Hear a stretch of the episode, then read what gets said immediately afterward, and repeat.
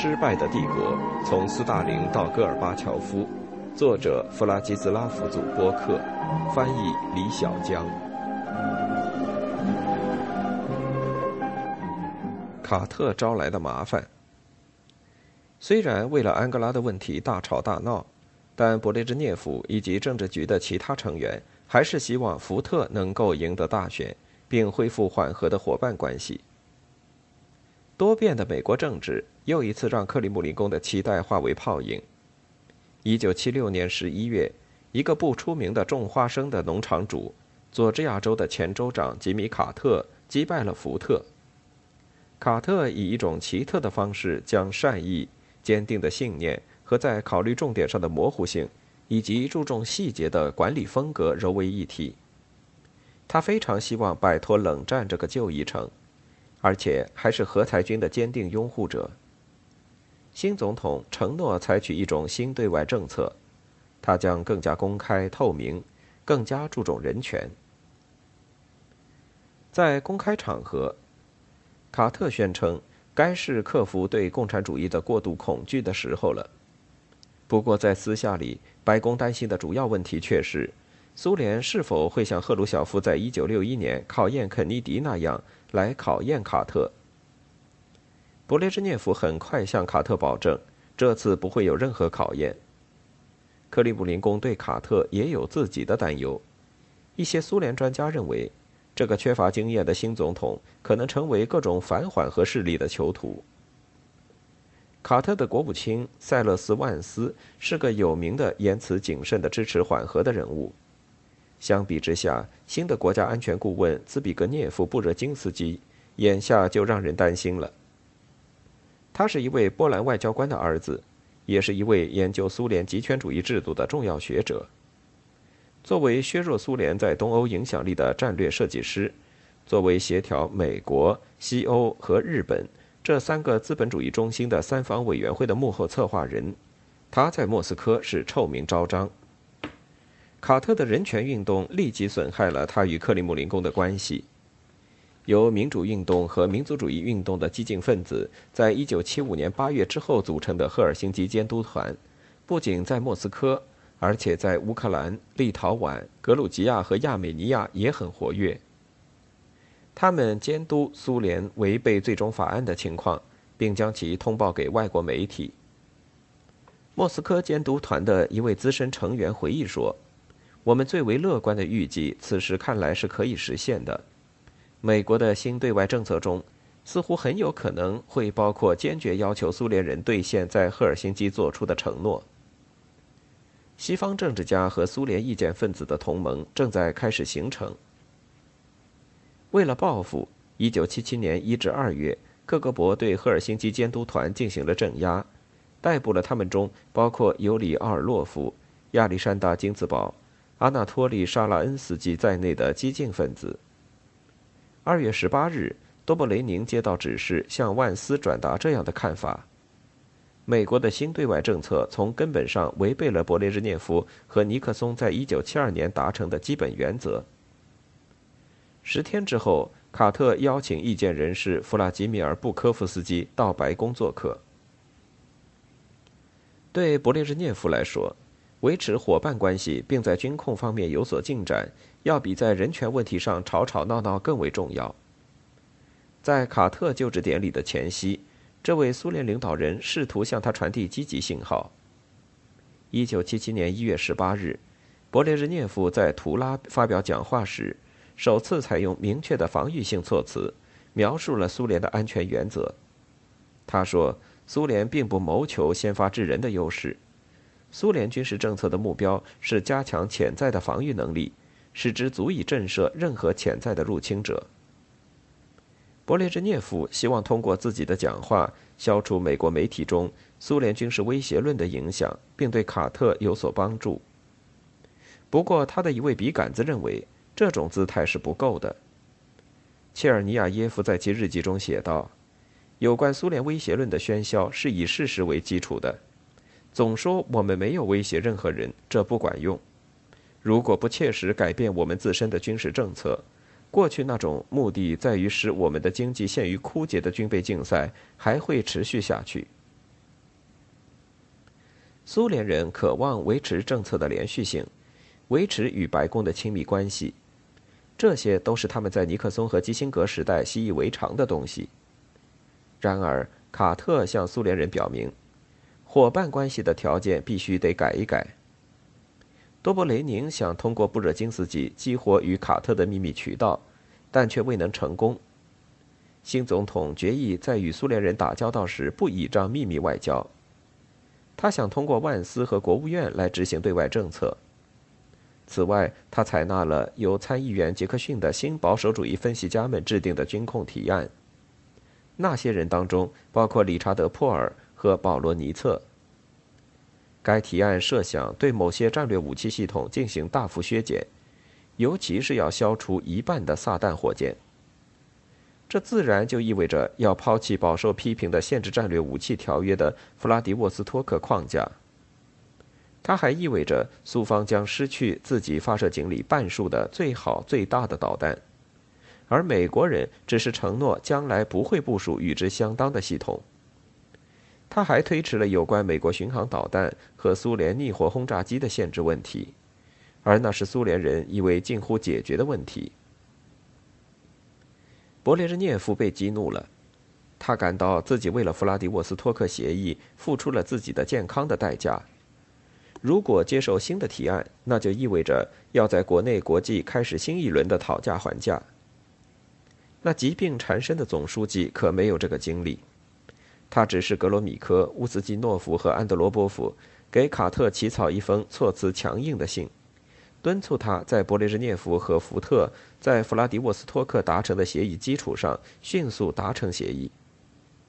勃列日涅夫在信中强调，这将为他们个人的会晤扫清障碍。这位苏联领导人把这样的会晤看得很重。勃列日涅夫信中的语气之严厉出乎卡特的意料，尽管如此，他还是拒绝改变自己的立场。他宣布，万斯会带着一个庞大的代表团。和若干新提案造访苏联。新提案之一是大幅削减，另一个则是以弗拉迪沃斯托克框架为基础，但没有提出对巡航导弹和苏联的逆火轰炸机的限制。对于苏联军方来说，两份提案都无法接受。在万斯抵达莫斯科之前，总书记在自己的乡间别墅与三驾马车召开了会议，极有可能所有在场的人都决定。该是教训一下美国人的时候了。苏联拒绝美国的提案是不可避免的，但其严厉程度还是令人大感意外。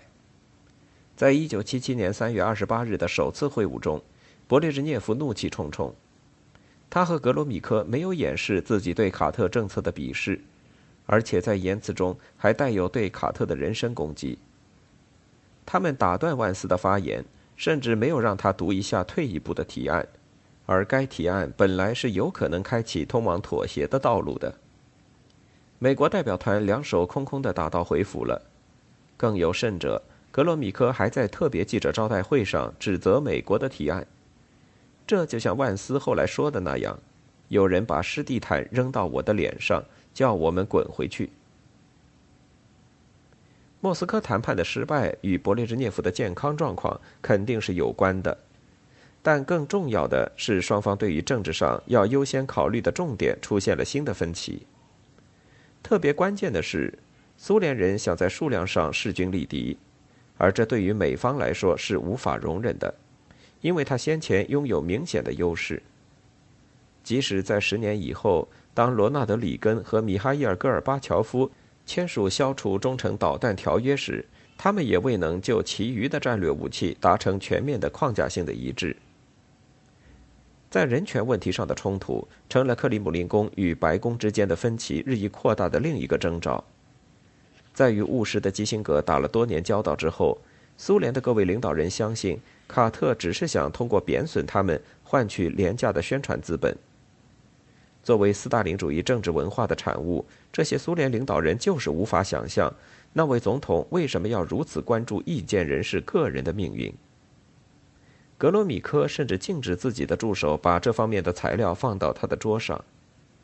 他在与万斯会谈时表示，他不理解怎么可能会出现大量怀有敌意的对苏宣传，白宫为什么不像莫斯科正在做的那样，强调苏联对外政策的建设性的方面？安德罗波夫一直坚持认为，人权运动只不过是敌人的企图，是要为苏联国内的敌对分子提供资金和其他物质援助，好让他们行动起来。当时没有人意识到，莫斯科谈判的失败将意味着苏美高层伙伴关系的终结，而那是缓和的主要动力源泉。一九七七年二月，按照格罗米科的建议，勃列日涅夫写信给卡特。表示只有在准备签订限制战略武器条约协议的时候才会与之会晤。结果，苏美的下次峰会一直等到1979年6月，而勃列日涅夫当时的身体和精神状况都已到了崩溃的边缘。人们现在很容易认为，到1977年之后，苏美关系的日益恶化已无可救药。学者们各抒己见，分析了造成这一结果的各个主要的方面和事态的发展。苏联对非洲的持续干涉，缓慢而没什么结果的军控进程，美国国内政治中不断增长的反苏情绪等等。然而，所有这些问题和困难此前就已存在，缓和却仍能发展良好。而且在二十世纪八十年代，甚至更大的障碍也没有挡住里根和戈尔巴乔夫成为谈判伙伴。有人认为，尽管存在所有这些问题，但要是勃列日涅夫当初仍然愿意坚决致力于维护与美国领导层的政治伙伴关系，那缓和就会继续下去了。这么说，并不是有意对国际关系的复杂性以及苏维埃体制和美国民主体制决策过程的复杂性轻描淡写。不过，他强调了在国际关系史的危急关头，当新的机遇与风险同时出现的时候，高层人物及其政治意志的关键作用。吉米·卡特对苏联缺乏清晰的设想。这对于缓和的失败来说，与勃列日涅夫在想象缓和时所抱有的那些信念有同样大的影响。在布热津斯基和新保守主义批评者的影响下，美国总统开始怀疑苏联是个做事不计后果、也不可预测的大国，这就混淆了克里姆林宫年老昏聩而反动的领导层与尼基塔·赫鲁晓夫的激进而桀骜不驯的领导层。一九七八年五月，卡特写信给布热津斯基：“苏联的军事力量越来越强大，大国野心带来的政治短视也越来越严重。这两者相结合，就有可能诱使苏联为了自己的利益而利用局部地区，尤其是第三世界的动荡，同时恫吓我们的朋友，以谋取政治上的有利地位，最终甚至要谋求政治上的优势。”这就是我为什么要认真对待苏联在非洲的行动，为什么要对苏联在欧洲的加强军事实力感到不安。我还看出，苏联的某些布局是经南亚指向印度洋，也许是为了包围中国。为了遏制在非洲的苏联人，布热津斯基和国防部部长哈罗德·布朗提出了一种基于实用政治的策略，与北京恢复友好关系。用中国牌对付苏联人，万斯反对这样的政策，认为它会危及苏美关系。但卡特赞成布热津斯基和布朗的想法，他派布热津斯基去北京，后者获得了广泛授权，以实现与中共关系的正常化。雷蒙德·加特霍夫评论说：“这样做带来了一系列的新变化。”而由此造成的影响，要比苏联当时的行为理应受到的更为广泛和深远。大约同时，多布雷宁告诉埃弗里尔·哈里曼，再也没有什么可以帮助改变莫斯科当前情绪激昂的气氛了。一九七二年五月，尼克松访问莫斯科之前，苏美关系中那种非常明显的作用与反作用的循环又强势回归了。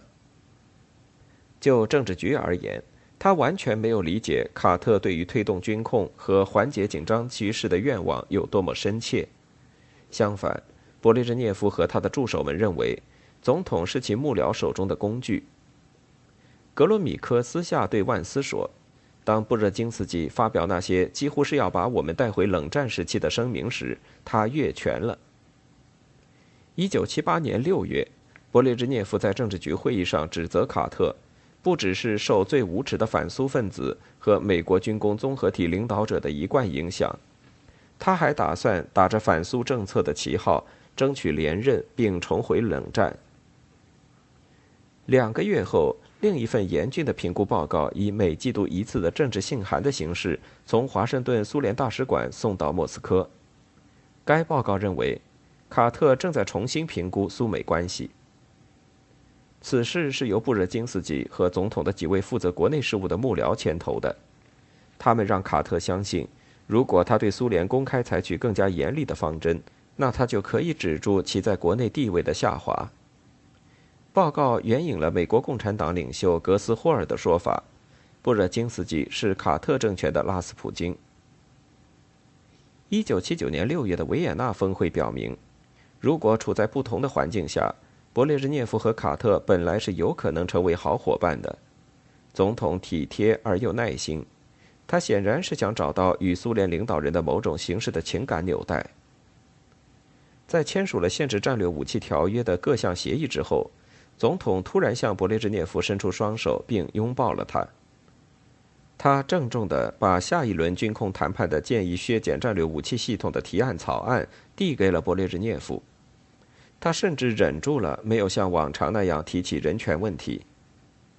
勃列日涅夫尽管很虚弱，但还是被打动了。他后来对自己的助手说：“卡特不管怎么样是个很好的家伙。”在告别时。卡特转向苏联翻译维克托·苏霍德列夫，并带着他那著名的微笑说：“回头一定要到美国来，而且要带着你们的总书记一起来。”六个月之后，苏联人入侵阿富汗。